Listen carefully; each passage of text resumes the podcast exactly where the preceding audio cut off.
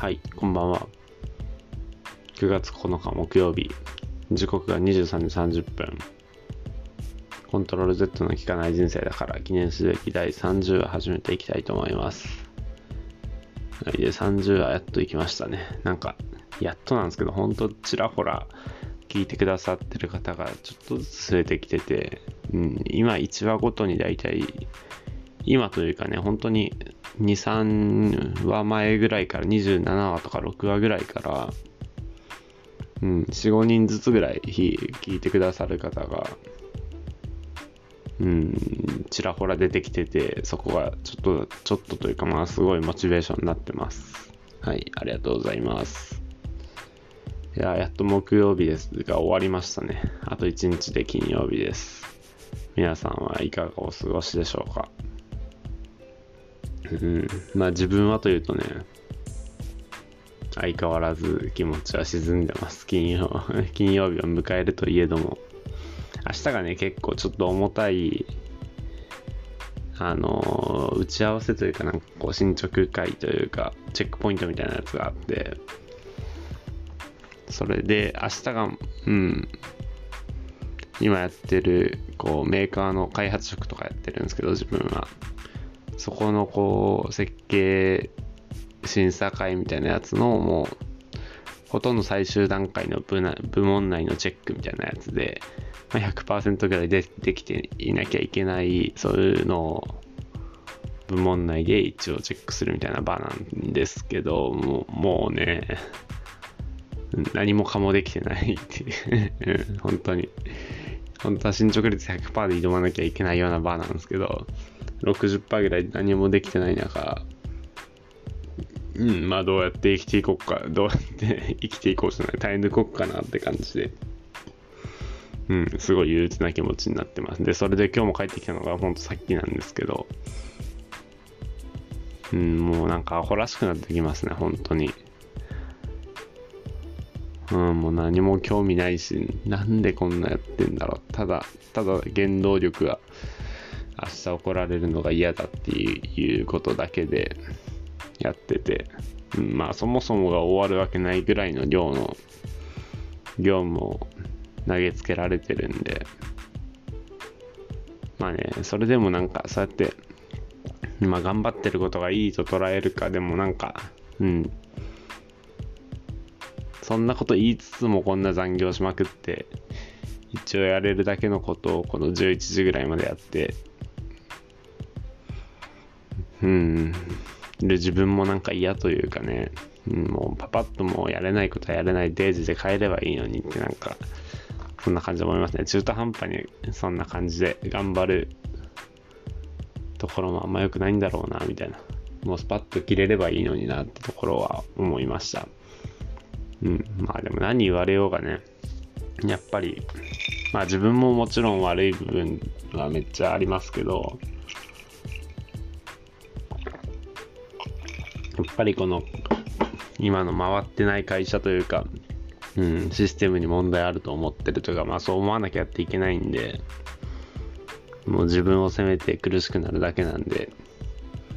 うん、やっぱね、そんな何も終わってないっていうことは、やっぱ上のマネジメントが悪いっていうふうに自分は考えるようにしてます。自分は何も悪くないと。まあ自分がどんな無能であったとしても自分が会社の業務を回せなかったってことは、うん。まあその仕事を振った上の人であったり、その業務量を任せた上の人、うん、まあ全て、やっぱね、管理職の人が悪い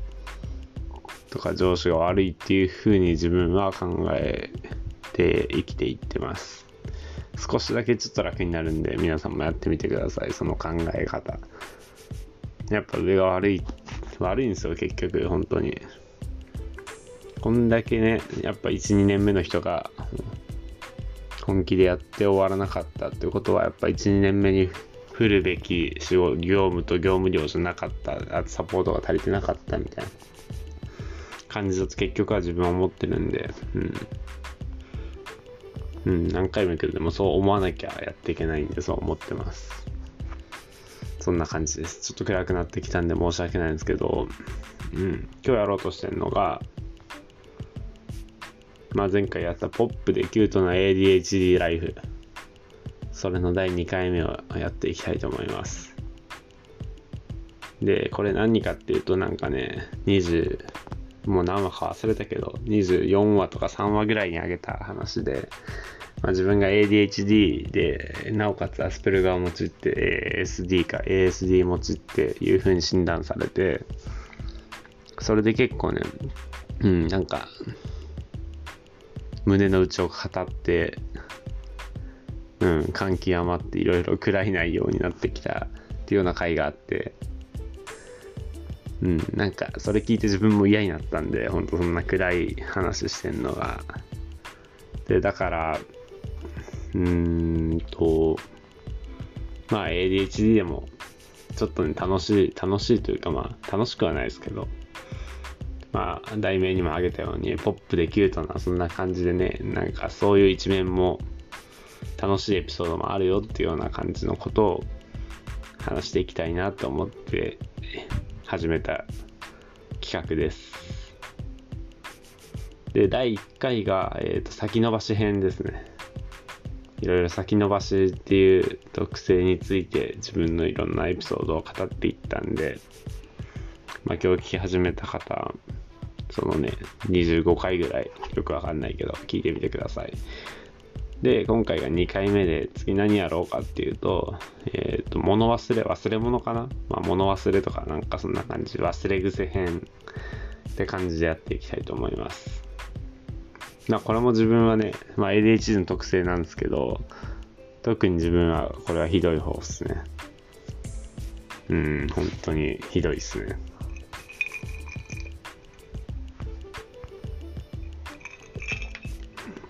んで、えー、と、やっていくと、まず一つ目紹介していきたいと思います。あこれ最近あった、なんか、ポッドキャスト内でも話したんですけど、あの、面接の、転職の面接の話、日本でタバコを作ってる J の T の会社の面接の話ですね。あの、面接めちゃくちゃ酔った勢いで衝動に駆られて応募したんですけど、何を思ったか応募したんですけど、で、うん、それで結局次の日の朝、蓋を開けてみたらメール来てて、で、それで、あの、職務経歴書とか、あの、履歴書が添付し忘れてますよっていうような感じのメールが来てて、で、それで、うん。その時はね、ほんと顔面蒼白になって、うわ、じゃあやべえと思って。で、うん、すぐに、あの、履歴書と職務経歴書を準備して、うん、また再送いたしますみたいな感じのメールを返したんですけど、そっからね、先延ばし癖がほんとひどくて、で、2週間ぐらいかな。まあそこ、まあそこが最初の物忘れかな。忘れ癖かな。その、まあ、不注意、これ忘れじゃないか。まあいいや。えっ、ー、と、で、それで、まあ、先延ばし癖がほんとひどくて、そっから2週間ぐらいずっとやらなきゃやらなきゃとはずっと思ってたけど、やれなくて、で、それで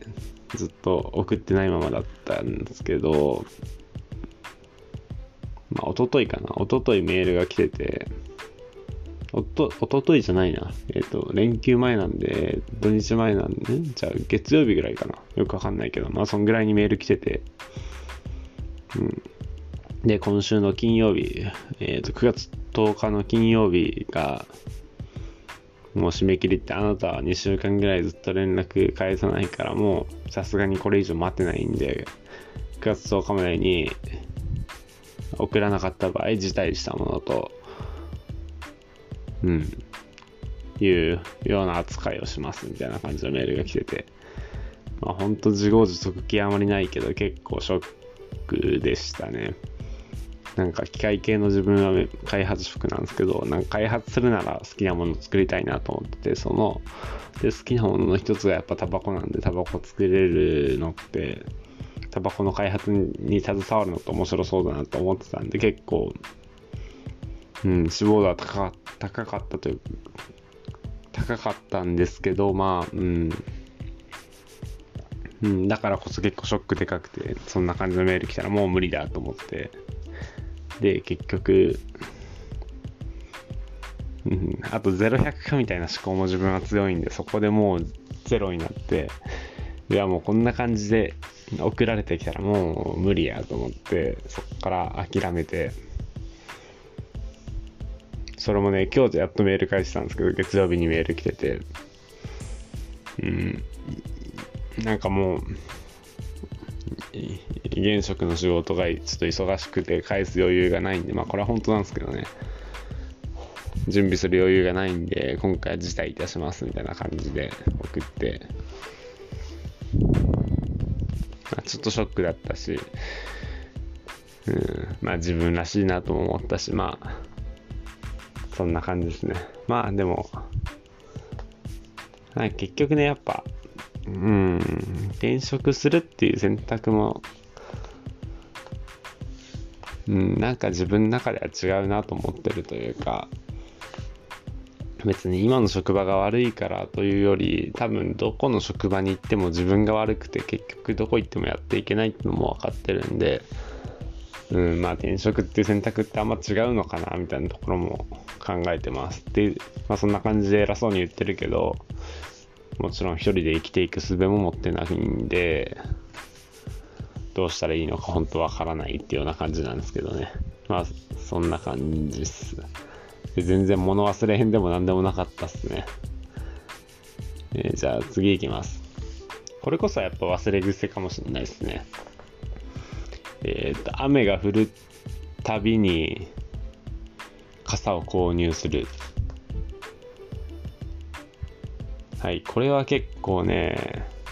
本当何やってんだろうなと思うんですけど、本当にもう毎回、ね、毎日雨降るたびに傘を1本購入しているレベルなんですよ。ちょっとデフォルメしたかもしれないですけど、でもほとんどそんな感じで、傘をね、普通にこう、日常生活で、一本の傘で運用していくって ADHD にとっては本当に不可能なことで、うん。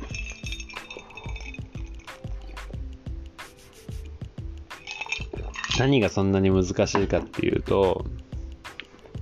えっと、まず、うーんと、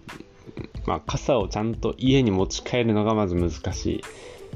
電車とか職場とかいろんな場所があって、うん。で、それで、まあ、傘ってやっぱうん、忘れるというか何かに集中して本電車とかで本読んでたりしたら本の内容に集中しててで外に雨が降っ外で雨が降ってるってことももう全て忘れ去ってるんで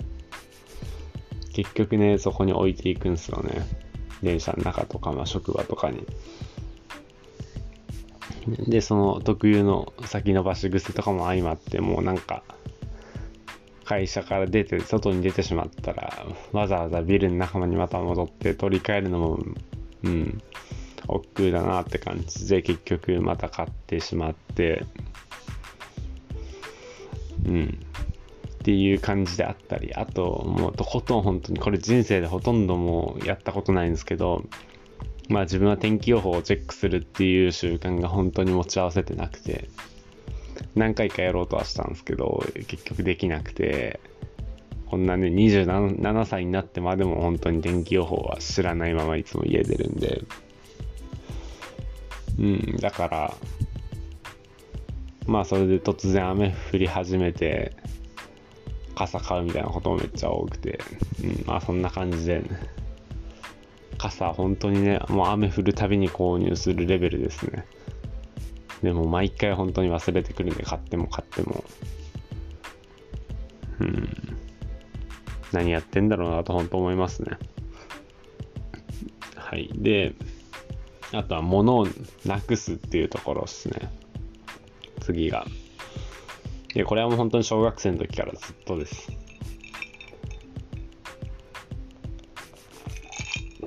もうなくしたものとかあげていったらキリがないんですけど、特にね、定番のもの、小学生の時とかの定番のものとかで言ったら、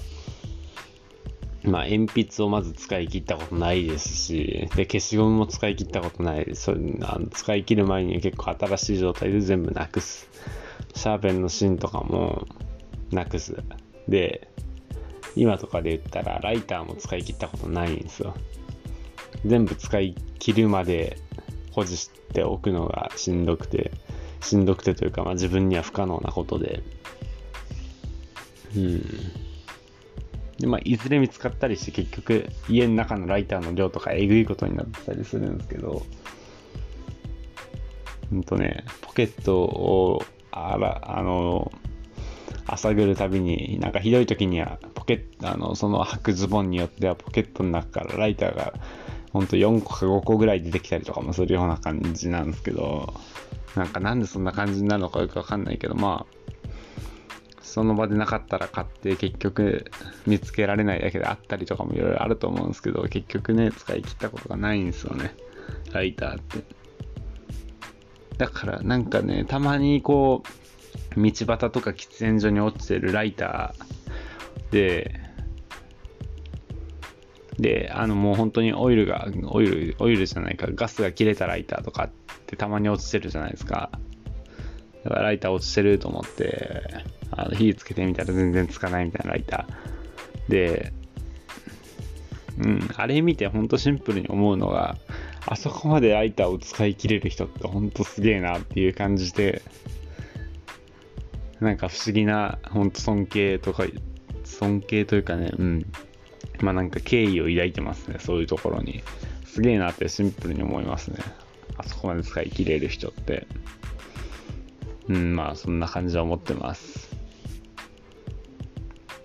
で、えっ、ー、と、次っすね。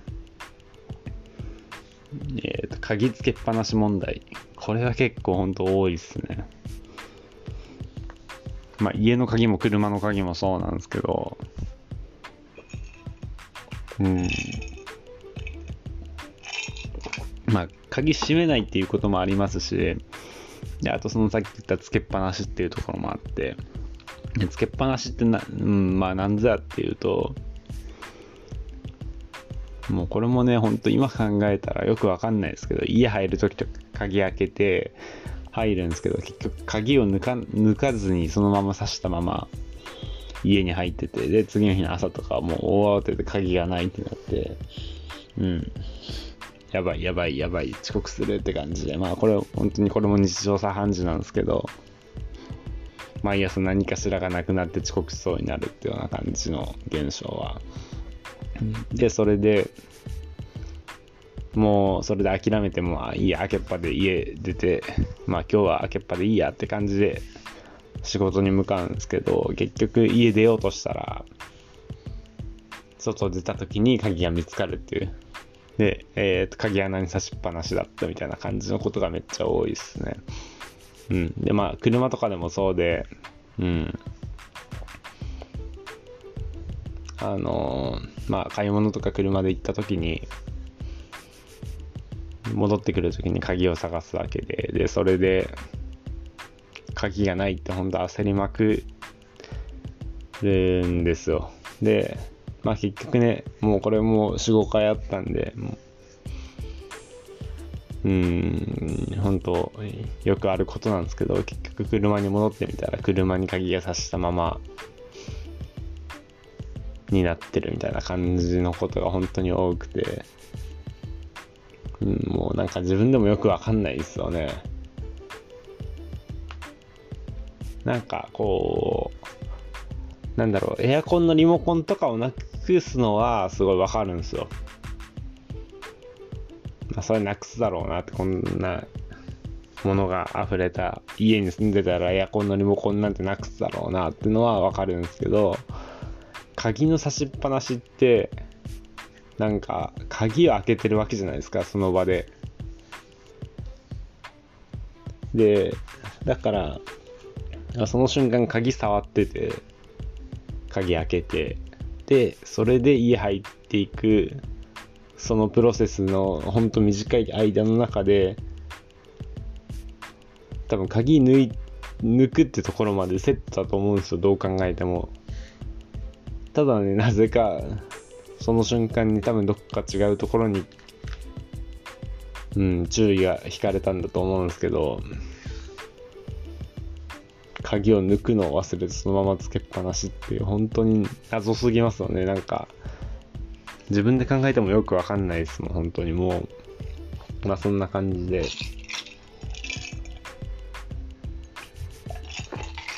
うんまあなくし物が多いっすね本当に。だから本当にもう毎朝財布とか社員証とか鍵とか何かしら携帯とか何かしらがなくて毎日ほんと遅刻しそうになってますね。てか遅刻したことも何回もあるし、なんなら今日だって遅刻して、体調不良っていうことにして遅刻してます。まあそんな感じです。まあなんかその出勤時の様子でいくと、物をなくして焦るってところもありますし、で、あと家を出て、で、それでエレベーター降りた後とかに、あれ、財布がないとか、定期券がないっていうところに気づいて、うん、で引き返すみたいなこともめちゃくちゃ多いですね。でも基本的に自分はギリギリでしか家を出れない人間なんで、もう一回そういう現象が起こると、ほとんど遅刻間違いなしなんですよ。うん、だからね、やっぱ時間守るのが本当にに自業自得だけど難しいなと思いますね。こんな感じです。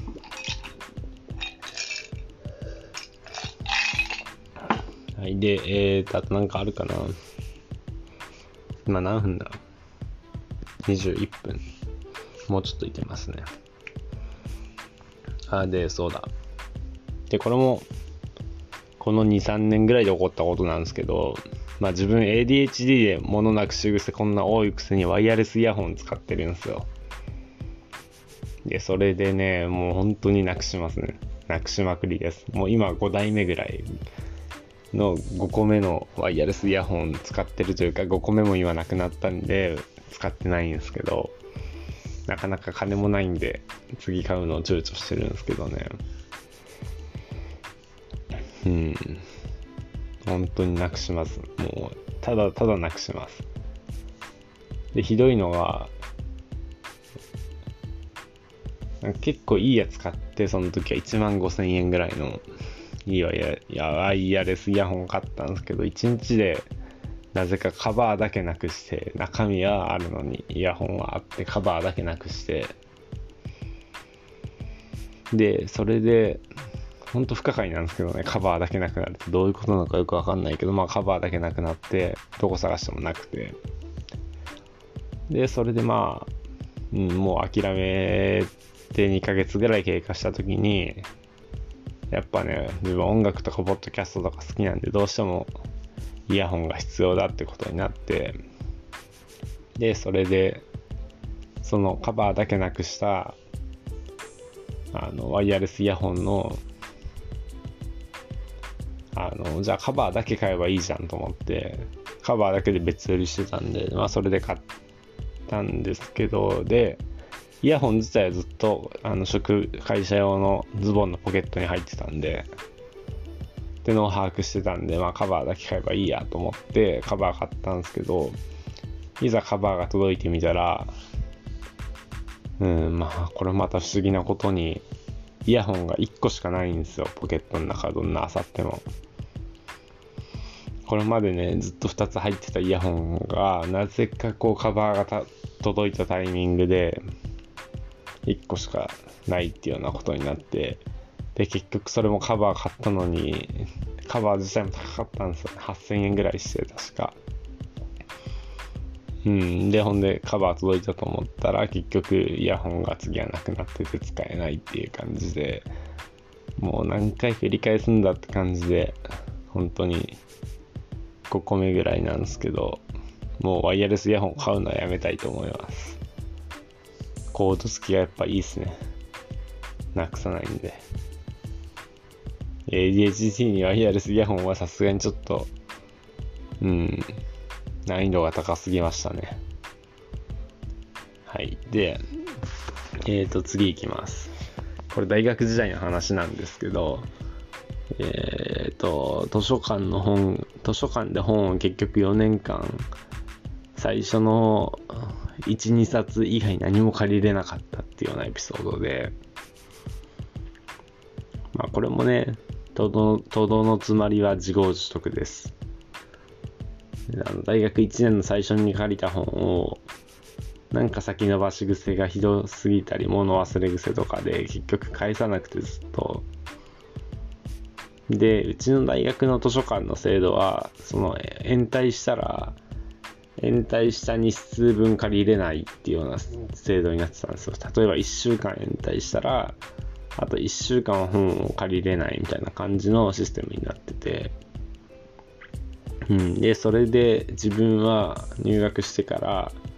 先延ばしに先延ばしに先延ばしに忘れ物癖に先延ばしが本当に続いて、2年間返さなかったんですよ。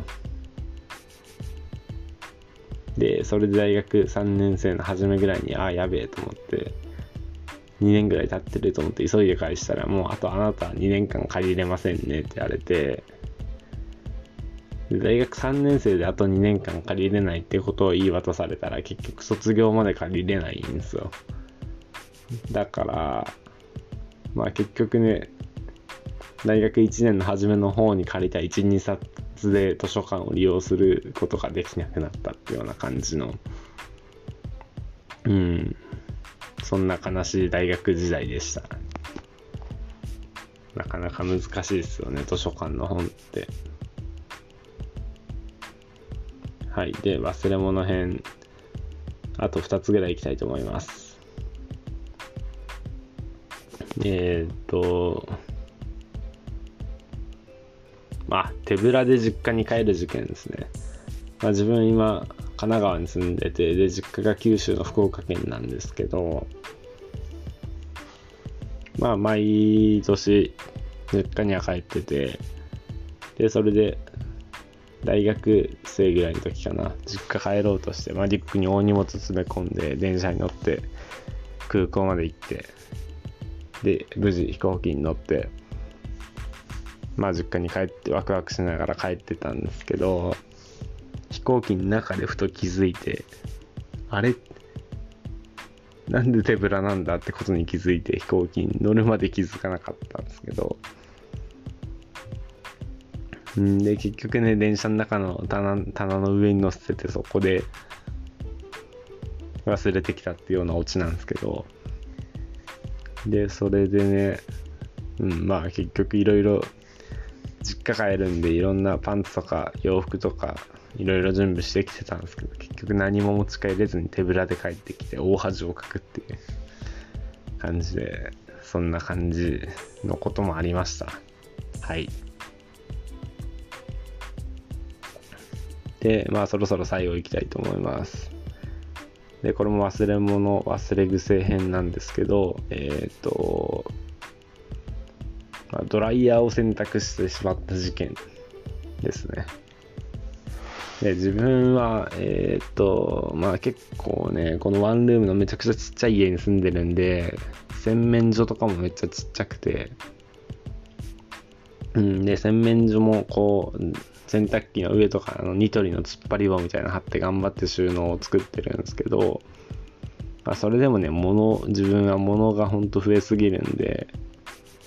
なんかいろんな本当にゴミとかも含めていろんなものが置いててもその物置き棚には置くスペースが何もなくてでそこからね自分が物置き場所として使い始めたのが洗濯機の中なんですよ。すぐ洗面所の横にあるんでちょっとしたものとかをあのー、置く場所がない時は洗濯機の中によく置いててドライヤーとかワックスとかうんまあ普段使うものとかをよく洗濯機の中に置いてたんですけど、で、その中の一つがドライヤーで、ドライヤーも毎日洗濯機の中に置いて、で、使う時に洗濯機の中から取り出してみたいな生活してたんですけど、うん。で、ある日、まあ洗濯してたら、まあすげえガリガリ音がするなと思って、まあこれもよくあることなんですけどね、洗濯機からガリガリ音っていうのは、ポケットの中にもいろんなお金とかなんかいろんな小物とか入ってるんで、よくガリガリ音してそっから焦って洗濯機開けて調べるみたいなことあるんですけど、まあその日は、ね、異常なガリガリ音がしてて、ちょっとやべえなと思って、なんかいろいろ調べてみたら、なんかコンセントが引っかかるなと思って。うん、で、それを引き抜いてみたら、結局ドライヤーが入ってたっていうような感じで、うん、もうなんか水没してぶっ壊れたんですけど、全然電気つかなくなって、で、そんな感じのこともありました。はい。水浸しのドライヤー、本当になんか衝撃的でした。まさかね、洗濯物の中からドライヤーが出てくるとは思ってもなかったんで、